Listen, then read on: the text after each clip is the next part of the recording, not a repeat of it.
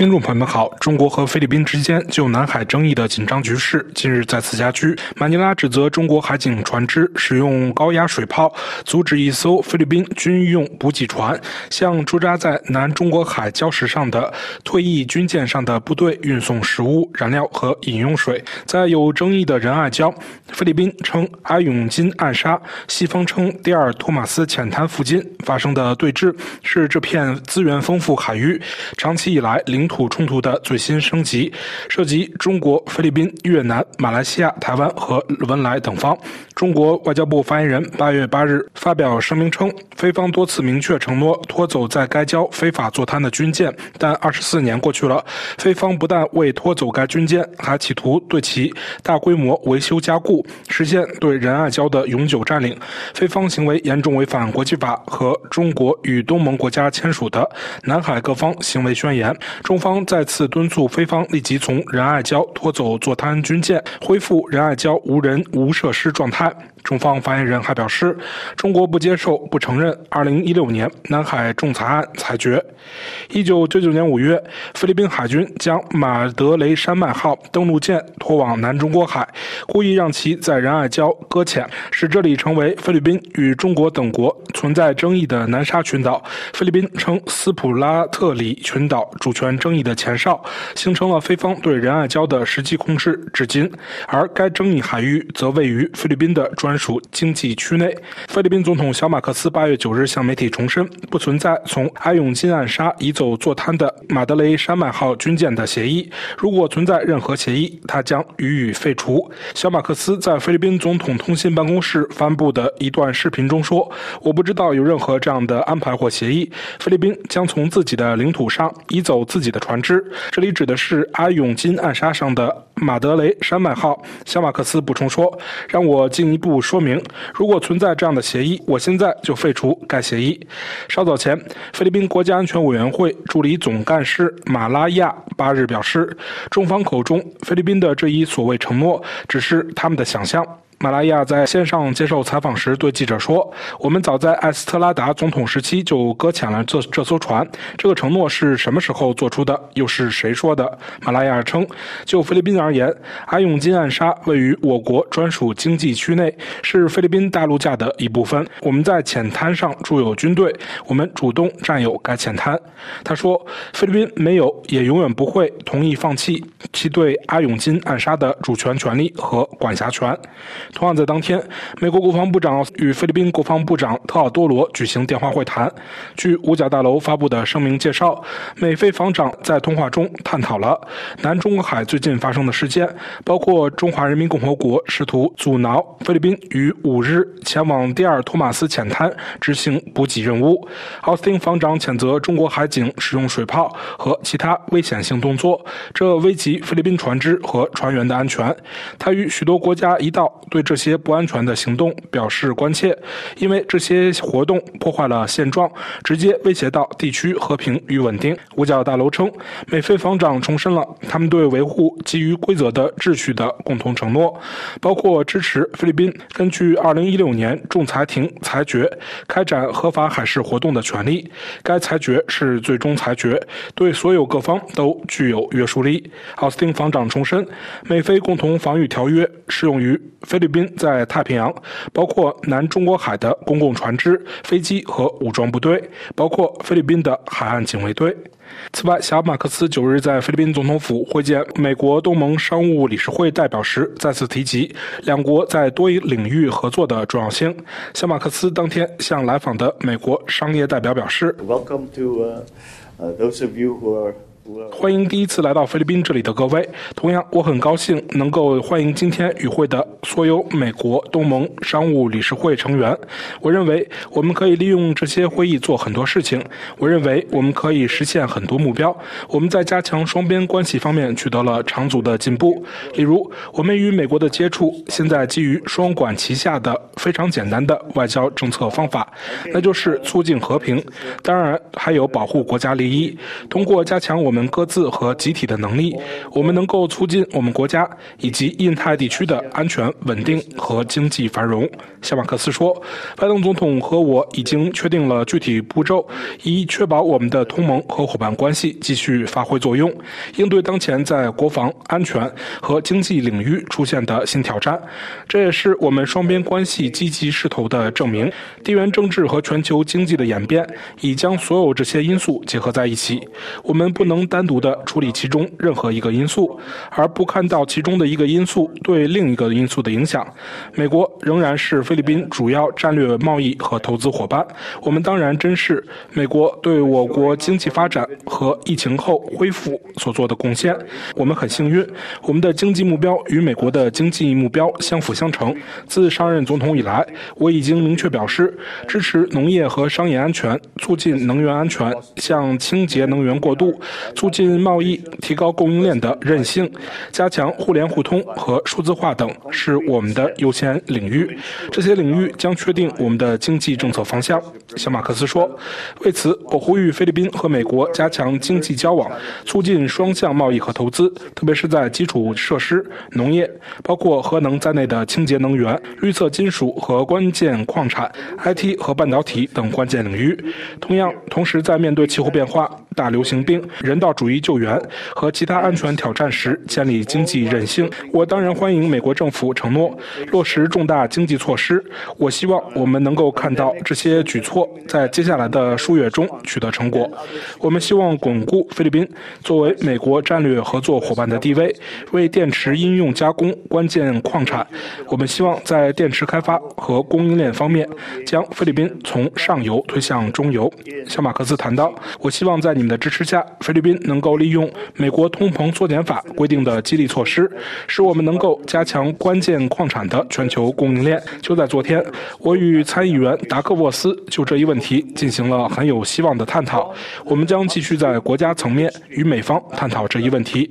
菲律宾也正在积极参与印太经济框架和亚太经合组织会议，为今年十一月在旧金山举行的亚太经合组织领导人峰会做准备。我期待着今年晚些时候在加州与其他亚太经合组织领导人会合。这将是我就任以来第三次访问美国。随着能源安全在经济议程上占重要地位，我们对可持续的土地、水和海洋解决方案特别感兴趣。这些解决方案与我们的气候目标相一致，并支持我们到2025年将菲律宾转变为中等偏上收入国家的计划。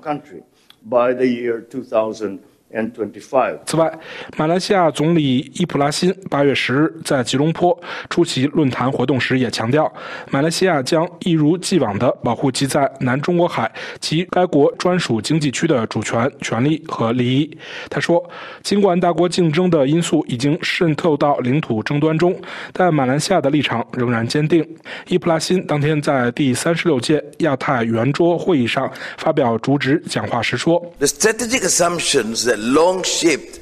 长期以来，塑造亚太地区的战略假设，在这个充满变数的时代已经发生了变化。现在唯一确定的是不确定性。如果这听起来相当不吉利。但确实如此，除非小心应对，否则这对本地区来说不是好兆头。首先，中国和美国之间愈演愈烈的大国竞争，正在对本地区长期架构的结构造成考验和压力。这种竞争已导致新的小型双边集团的全面出现。尽管这些集团只是装点门面，但其本质可能是排他性和排斥性的。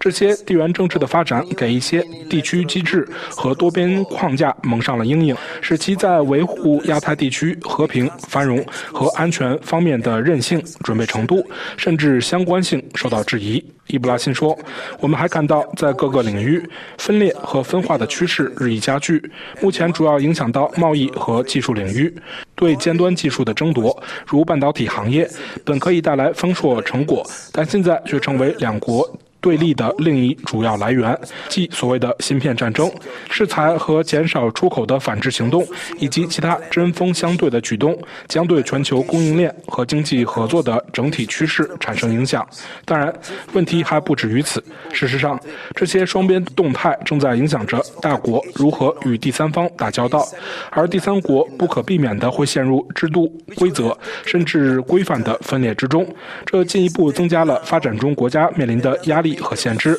因为他们要从所有利益攸关方和提供者那里寻求最佳选择。